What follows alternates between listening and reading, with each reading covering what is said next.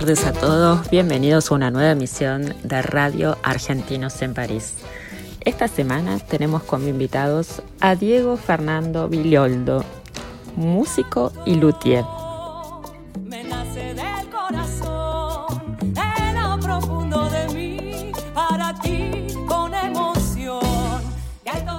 Bueno, Bueno. nos encontramos con Diego Fernando Villoldo, eh, luthier y músico argentino. Hola Diego, ¿cómo estás? Hola, amor. Este, ¿Cómo mucho va? gusto de saludarte, muy contento desde, desde tan lejos, me parece, ¿no? Parece Pero es- tan lejos y tan lejos. cerca. ¿eh? Es Ah. verdad, sí, es para una canción. El corazoncito sigue, sigue estando en Argentina. Diego, contame un poco, ¿cómo fue que empezó esto? Porque ser luthier, digo, eh, es porque la música te flasheó desde chico. ¿Cómo fue que llegaste a...? Porque ser luthier es... que, que metí, ¿eh? Mira, la verdad que, bueno, toco la guitarra desde que tengo más o menos 12 años, mal. Nunca estudié, siempre toqué de oído. Ujú, Y por cosas que me pasaban amigos, y la verdad que, bueno, eso me vinculaba al- a las ganas de tocar. Mi viejo em, es carpi- fue carpintero, este, o sea que siempre tuve contacto con la madera y me encantaba fabricar cosas, hacer Ahí va. desde casitas de niño, ya porque en mi casa de crecí alrededor de maderas, clavos, serruchos y demás herramientas. Entonces, bueno, fue como el comienzo. Y después, como todos, se me pasó ese primer amor o ese contacto y empecé a tener una vida social como cualquier adolescente del colegio y tratar de estudiar y pensar qué es lo que uno iba a hacer, qué es lo que quería en realidad hacer de su vida, ¿no? Ujú, Y, mm, y la verdad que no encontraba, no encontraba mi vocación, por así decirlo. Claro. Seguí estudiando eh, y conseguí algunos trabajos. Eh, la verdad que horribles los trabajos.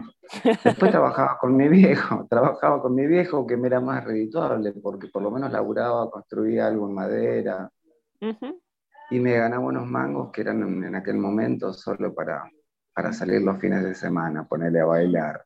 Claro. Mientras que estudiaba a la vez, ujú. y bueno, después fui creciendo.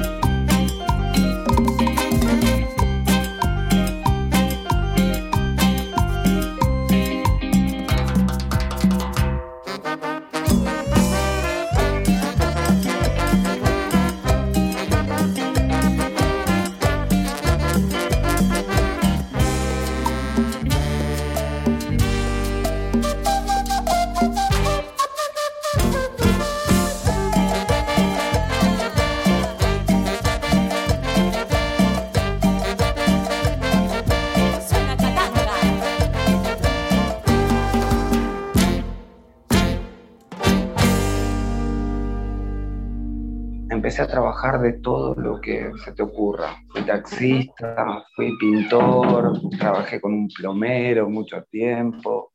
Cansado de, de manejar el taxi, me crucé con un amigo que es escultor, muy conocido aquí en, en Buenos Aires, y profesor de Instituto de Bellas Artes, el señor maestro Héctor Villanueva. Mira vos. bueno, la verdad que empecé a trabajar con él, yo ya con madera me trataba, con las herramientas también, sabía manejar máquinas. Entonces, bueno, fue muy lindo laburar con él. Tuve la oportunidad de trabajar en piedra también, hacer cosas en, Qué bueno. en mármol, granito, y, y, la verdad que sí, era fascinante, fascinante estar con Claro, porque es bastante diferente, ¿no? La madera al, al mármol. Claro, para mí era nuevo, ¿viste? Y algo de mucha paciencia y de mucha terminación, porque lo que hizo ese hombre fue como pulirme la vista y Claro. saber cuando algo estaba terminado, porque hacíamos obras de arte, ¿no? Y sí, No había que, una raya no tenía que quedar, desde Claro. lija, algo tan minúsculo.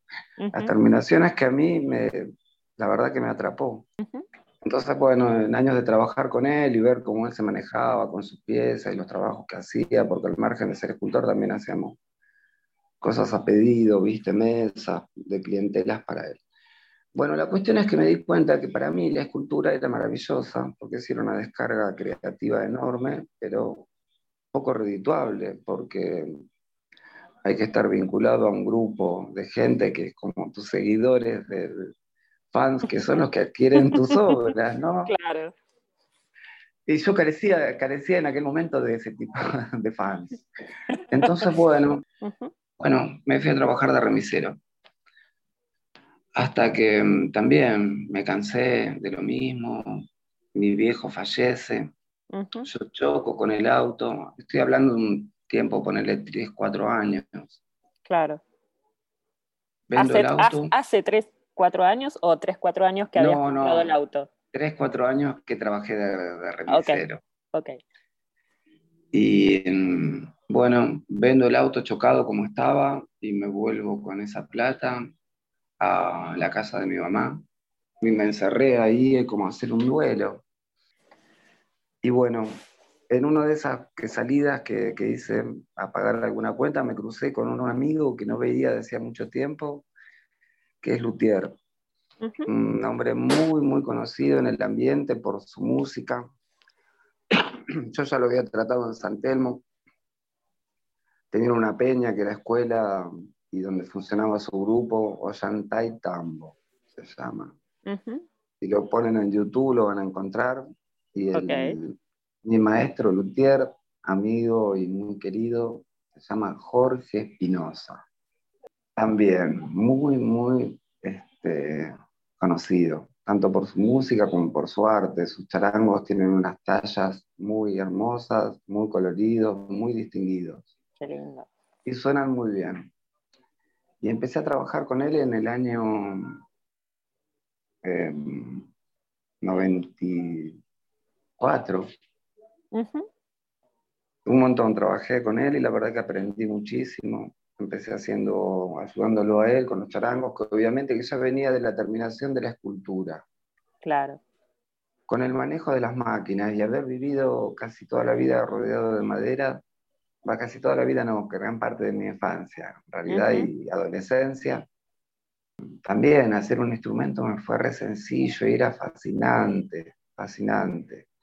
Y fue la primera vez en la vida que despertarme así a la mañana, abrir los ojos y decir, qué bueno tengo que ir a trabajar. Qué bueno lo que estoy haciendo, ¿no? Qué- Sí, qué lindo, ¿no? Bueno, me di cuenta de muchas cosas. Ujú, Y algo que siempre se lo, tengo la oportunidad, se lo digo a cualquiera que tenga cerca y esté viendo, Ujú. buscando laburo o esté comenzando. Siempre es bueno recordar, hay gente que no lo entiende jamás, pero este, saber cuál es su vocación, cuál es tu vocación, Claro. ¿no? ¿Qué es lo que te hace feliz hacer? Y te puede dar de comer a la vez, porque hay muchas cosas que son gratificantes, pero no devuelven, siempre devuelven algo. Todo lo que uno haga, siempre hay una devolución. Pero la, la, monetaria nos permite movernos con, con comodidad, ¿no? Y sí. Y bueno, la idea es eso, encontrar, ponernos una meta, tener una meta. Sí, eso es importante, porque por lo menos tenés como un incentivo diario, ¿no? Como decir, bueno, tengo que llegar hasta acá. Tal cual, tal cual. Después todo lo que uno atraviese para llegar a esa meta, o sea, trabajo, no siempre hablando de laburo, son de crecimiento, tratar de aprender de todo lo que, lo que uno pueda. Somos una esponja seca por el momento. Claro. Perdón el ejemplo, pero hay otros más poéticos, pero en este momento me pinto ese, la esponja. Y absorber, absorber todo lo bueno y tratar de enseñar, porque enseñando uno aprende. Bueno, lo encontré con la lutería, todavía lo sigo conservando, yo que soy un tipo que no trabajaba en lo mismo más de 3, 4 años. Ahora me encuentro ya hace casi 20 años de, darme mi taller en, mi casa, en realidad, en una habitación pequeña. Eh, no, en el 2008 en adelante empecé a trabajar solo, siempre nos encontramos igual, nos vemos, nos participamos, ahora no, en el, en el 2020 obviamente que no hubo feria, me gusta, me gusta ir a la feria de Cosquín, que es muy hermosa, ah, Entonces, bueno, la Asociación de Luthiers de acá de Argentina, se le da una, una carpa entera y donde estamos todos nosotros, cada cual con sus instrumentos, que muchos hacen quenas, guitarras, charangos, claro. bombos. Entonces, bueno, tenemos como un repertorio, tocamos, también se aparece en YouTube algún video de la carpa, es magnífico. Sí, sí. Y bueno, pero por ejemplo, para hacer luthier es, está bueno que seas músico, porque digo, para, para, para llegar a para afinar el, instrumento, ¿o no? Mira, la verdad que yo empecé a trabajar y sabía hacer el instrumento entero y no lo tocaba. Pero tocaba la guitarra, malamente. Nunca me gustó cómo toqué la guitarra. Y bueno, un día fuimos a una feria con mi maestro y estábamos sentados en la feria, en la feria del Poncho, en Catamarca. Sí. Duraba como 15 días la feria y dije, vamos a pasar 15 días los dos adentro del puesto rodeados de instrumentos. Y le dije, enseñame a tocar. Y bueno, y empezamos así con un curso muy breve y terminé tocando una canción en esos 15 días. ¡Wow! Y la pasión, la pasión, la pasión total porque es un, los instrumentos como que te devuelven muchas. Claro.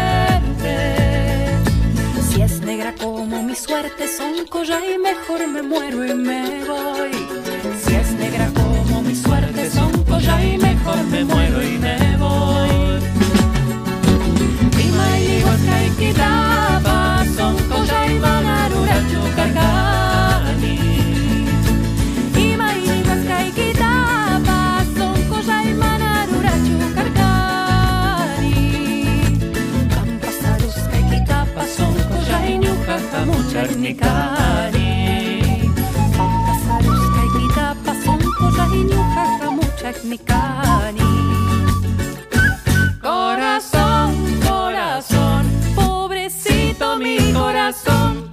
Tú no tienes la culpa, corazón. De haberla querido tanto corazón. No tienes la culpa, corazón. De haberla querido tanto corazón. No tienes la culpa, corazón.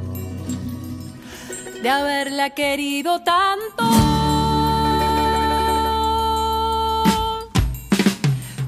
Es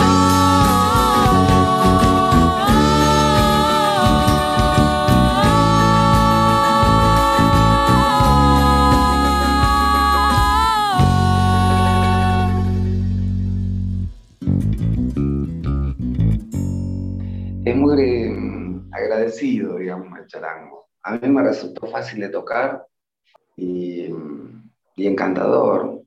Es en- Y tiene bueno, un sonido y- encantador el charango. igual, sí.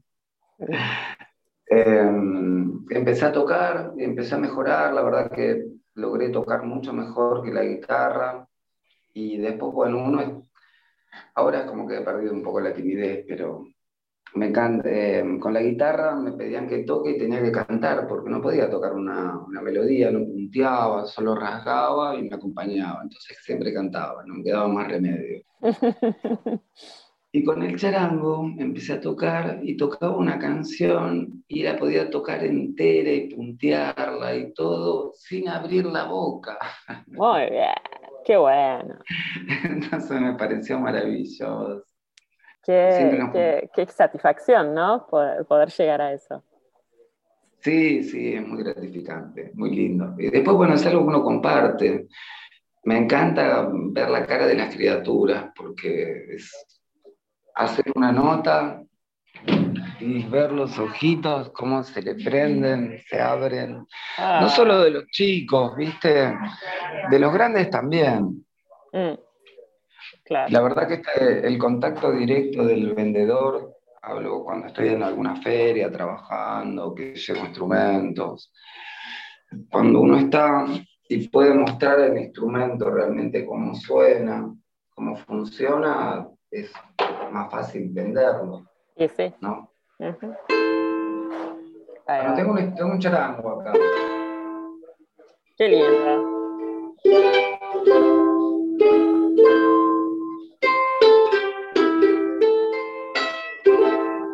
Bueno, en su agudeza es muy lindo.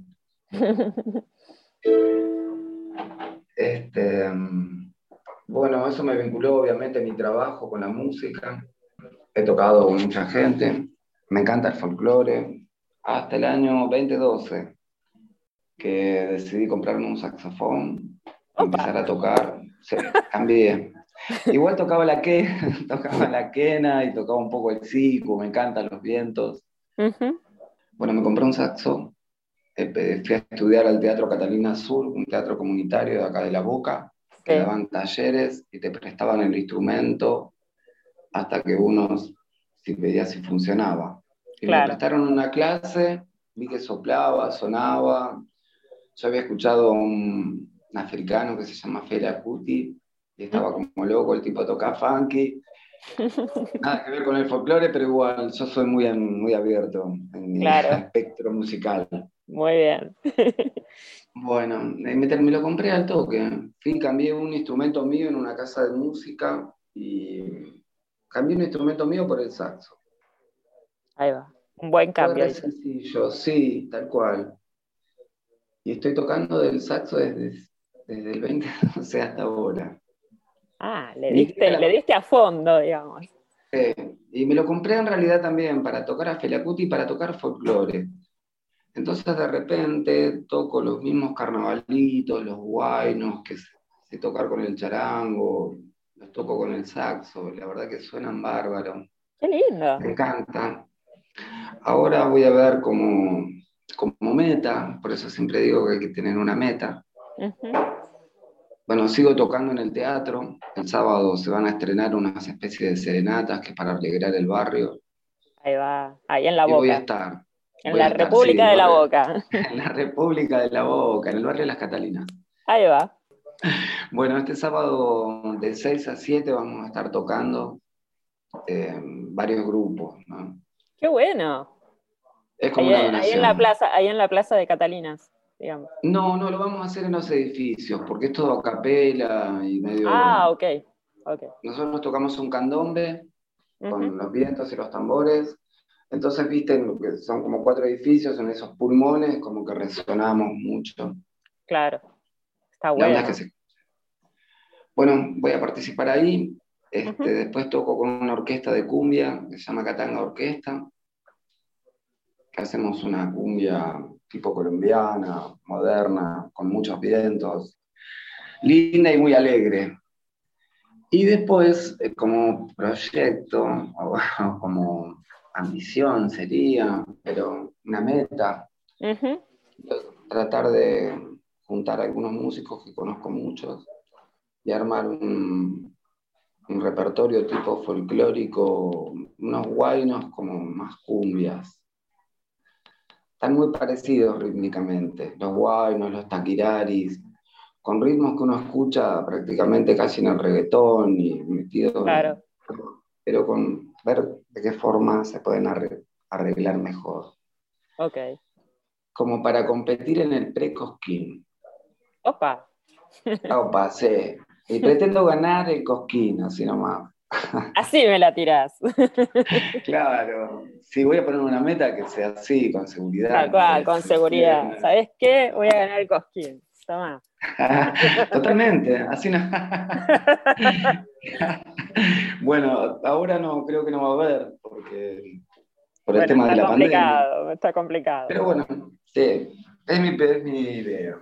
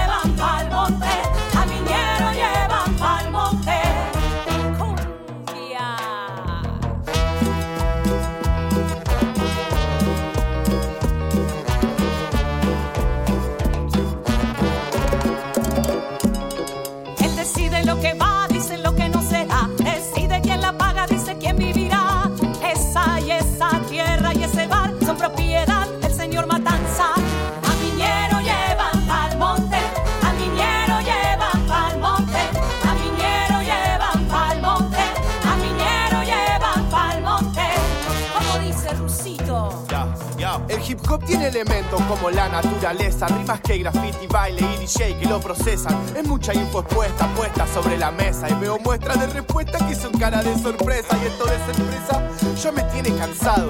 Al parecer pesa el que tiene todo comprado. Y yo no tengo la certeza de quiénes son los malvados, pero sé exactamente lo incoherente de sus actos.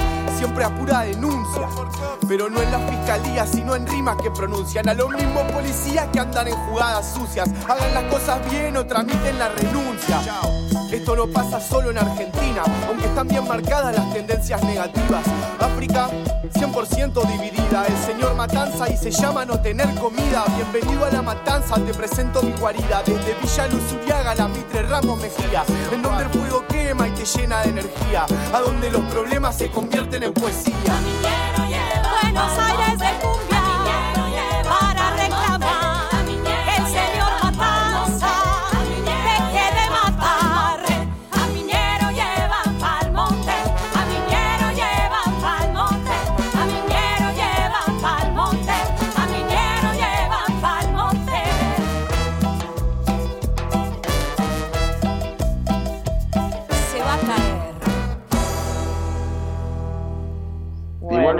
empezar a tocar con este grupete. Igual estamos todos encerrados, no se permiten.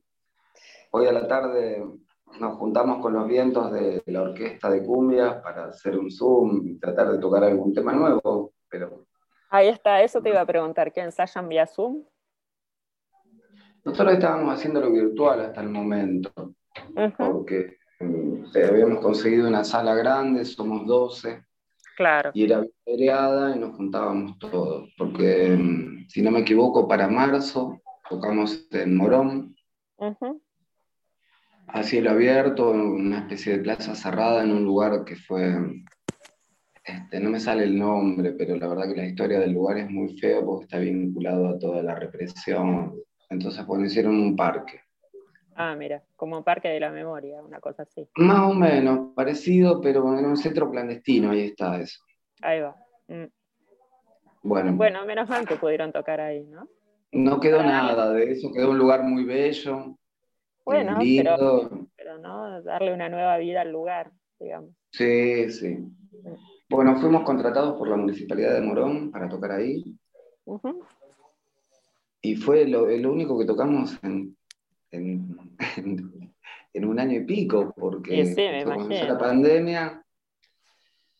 Pero igual, bueno, habíamos ensayado, nos juntamos para ensayar, para tocar, obviamente. Y ahora otra vez ya se acabó, sin ensayo. Si no, la verdad que hoy tendría la alegría de poder ir a tocar dos horas con amigos, compañeros. Claro. Bueno, pero por lo menos este fin de semana pueden tocar ahí al aire libre, ¿no?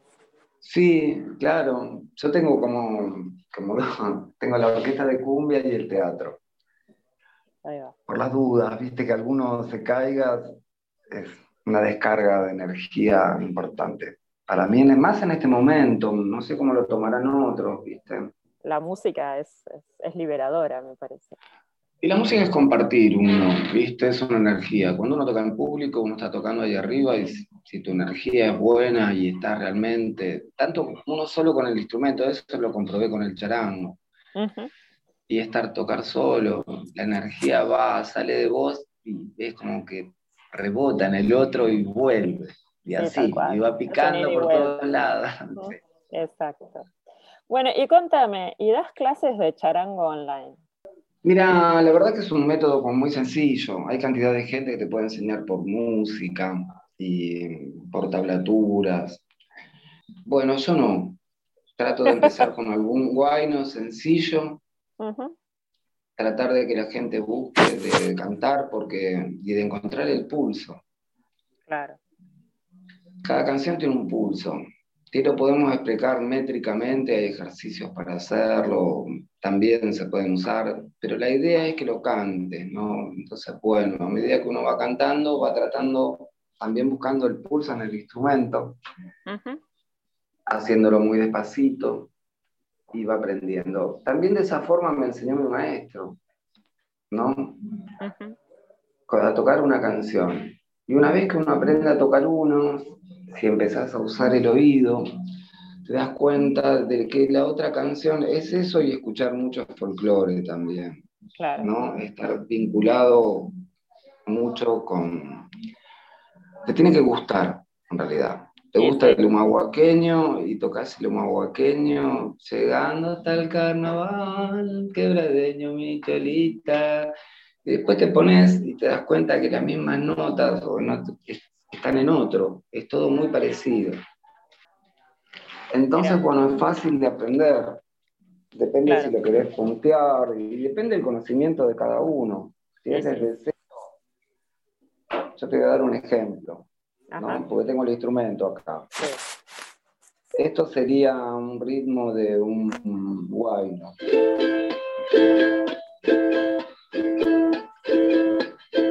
La onomatopeya de eso es chacapum, chacapum, chacapum. Es muy sencillo. Si vos me estuvieras viendo, te verías el movimiento de la mano. Claro. Entonces hay una canción que es muy sencilla que se llama La Vicuñita. Em, que en realidad el tema tiene algunas notas más, ponerle cinco notas, que vos lo resumís en dos, al, tema. Lo puedes hacer con dos notas, con la y do, y cantarlo a la vez. Y ese es el descubrimiento, como sería el comienzo. Dice así. De la puña vengo por mi palo, de la pu- cantando y bailando, la virgulita, cantando y bailando. Ahí está con dos notas. Y en realidad se puede hacer un arreglo cuando uno ya empieza a lograr como encajar en eso. Le vas agregando las notas que faltan, ¿no? Y Claro. adornos. Después el punteo, la introducción, pero es motivacional, digamos, Sí, sí. el tema de la enseñanza. Y funciona. Claro al menos Sí, ha funcionado bastante bien. vos sos el ejemplo de que funciona No, bastante. después hablando, no, hablando con otro charanguista de aquí también muy, muy conocido, me contaba, para mí fue un descubrimiento que, que estemos utilizando el mismo método. En un momento no era pandemia, pero era lindo y era divertido, igual nos juntábamos con varios alumnos en una plaza Ujú. y nos íbamos a tocar ahí en San Telmo. Nos íbamos a tocar en realidad porque nos juntábamos en el taller donde yo estaba laburando y había mucho ruido y gente y no podíamos. Y dije, un día vamos todos a la plaza. Bueno, vamos a la plaza. Y nos fuimos a la plaza. Y de ahí, bueno, estuvimos todo ese año tocando en la plaza y aprendiendo canciones, porque es eso. Y después, bueno, con respecto a la música también se puede. Pero la verdad que si querés aprender por música y todo, la verdad que yo les recomiendo un conservatorio directamente. Pero bueno, para tener un primer eh, acercamiento Sí. está bueno, ¿no? Eh, claro, por favor. Y después viene el enamoramiento. Después está lo que uno quiere progresar, porque hay gente que empieza a tocar, tocan dos, tres canciones, cambian, todo, todo va mutando en realidad, hasta llegar a encontrar realmente cuál es tu verdadera vocación. Y sí. Yo conozco. Bueno, la mía es tocar, y de repente ahora toco el charango, toco la guitarra, toco el saxo, tengo clarinete, he hecho varios talleres de percusión, he hecho talleres de clown, Ujú. Talleres de filete porteño, lo que se te ocurra. Bueno, la curiosidad. Recordar- No, recordando siempre las palabras de mi viejo, que el saber no ocupa lugar, que hay que aprender todo, siempre me Claro. recordó, la verdad que vienen sus palabras a mi cabeza, y todavía sigo. Lo que me gusta no me lo voy a privar, ¿no? Siempre Sí. sanamente, hablando. Escúchame, Diego, ¿y dónde, dónde podemos escuchar algo tuyo? Mira, te puedo pasar algún video de la asociación en realidad, Dale. Cuando estamos tocando todos, porque así solista, tocando, no tengo nada. Voy a hacer algún videíto ahora porque voy a sumar a la página. Sí, hay uno muy lindo que publicamos en pandemia, que se grabó así individualmente desde cada uno desde su hogar, que fue como la moda del año pasado, viste que todos estaban sacando ese formato. Y sí, Y bueno, alguno grabando en su casa y alguno mezclado, ¿no? Claro. Bueno, tenemos así una versión, un tema, Tú si sabes quererme, que está muy lindo.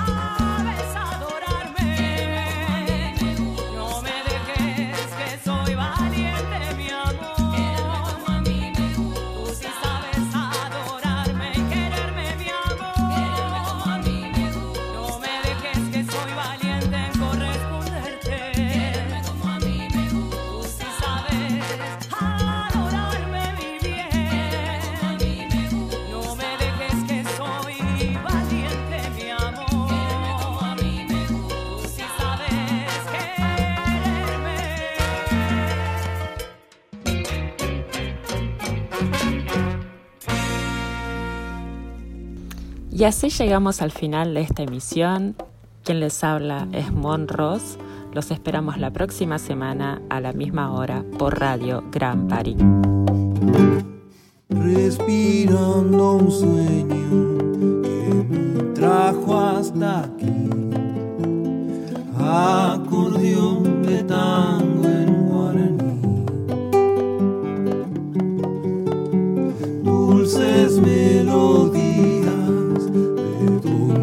yo nací y no sé si estoy llegando, ya me fui adivinándome desde otro lugar, del otro lado del mar y del mismo rincón. Llega una brisa de donde yo nací,